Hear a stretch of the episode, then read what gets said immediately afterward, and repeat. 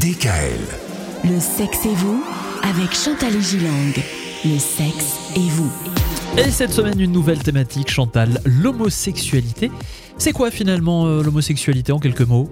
Alors en quelques mots, l'homosexualité se définit par l'orientation sexuelle d'une personne vers une autre personne du même sexe. Mhm. Celle-ci éprouve une attirance physique et sexuelle avec ou non des sentiments amoureux. Ah, il n'y a pas forcément de sentiments. Pas amoureux. forcément, euh, ça peut être euh, effectivement uniquement une attirance euh, physique. C'est pas si vieux que ça qu'on parle d'homosexualité? Pas si vieux que ça, c'est un terme qui date du 19e siècle, période où la sexualité était liée à la procréation. En effet, le droit à la différence était alors très mal vu et c'est l'hétérosexualité qui primait. Et pourtant, c'est les animaux. Il y a aussi des comportements homosexuels. Absolument. Dans le règne animal, on observe des comportements homosexuels.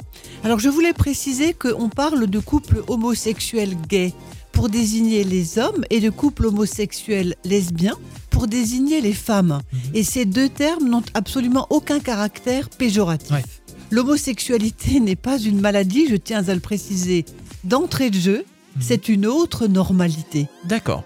Et puis, il peut arriver aussi qu'il y ait des gens qui soient attirés par à la fois les hommes et les femmes. Absolument, ce sont les bisexuels qui caractérisent des personnes attirées, comme vous le dites fort justement, par les deux sexes. Demain d'ailleurs, on ne parlera pas de bisexualité, mais de transsexualité. Et là, c'est encore autre chose. Rendez-vous demain à la même heure pour en savoir plus. Retrouvez l'intégralité des podcasts Le sexe et vous sur radiodkl.com et l'ensemble des plateformes de podcasts.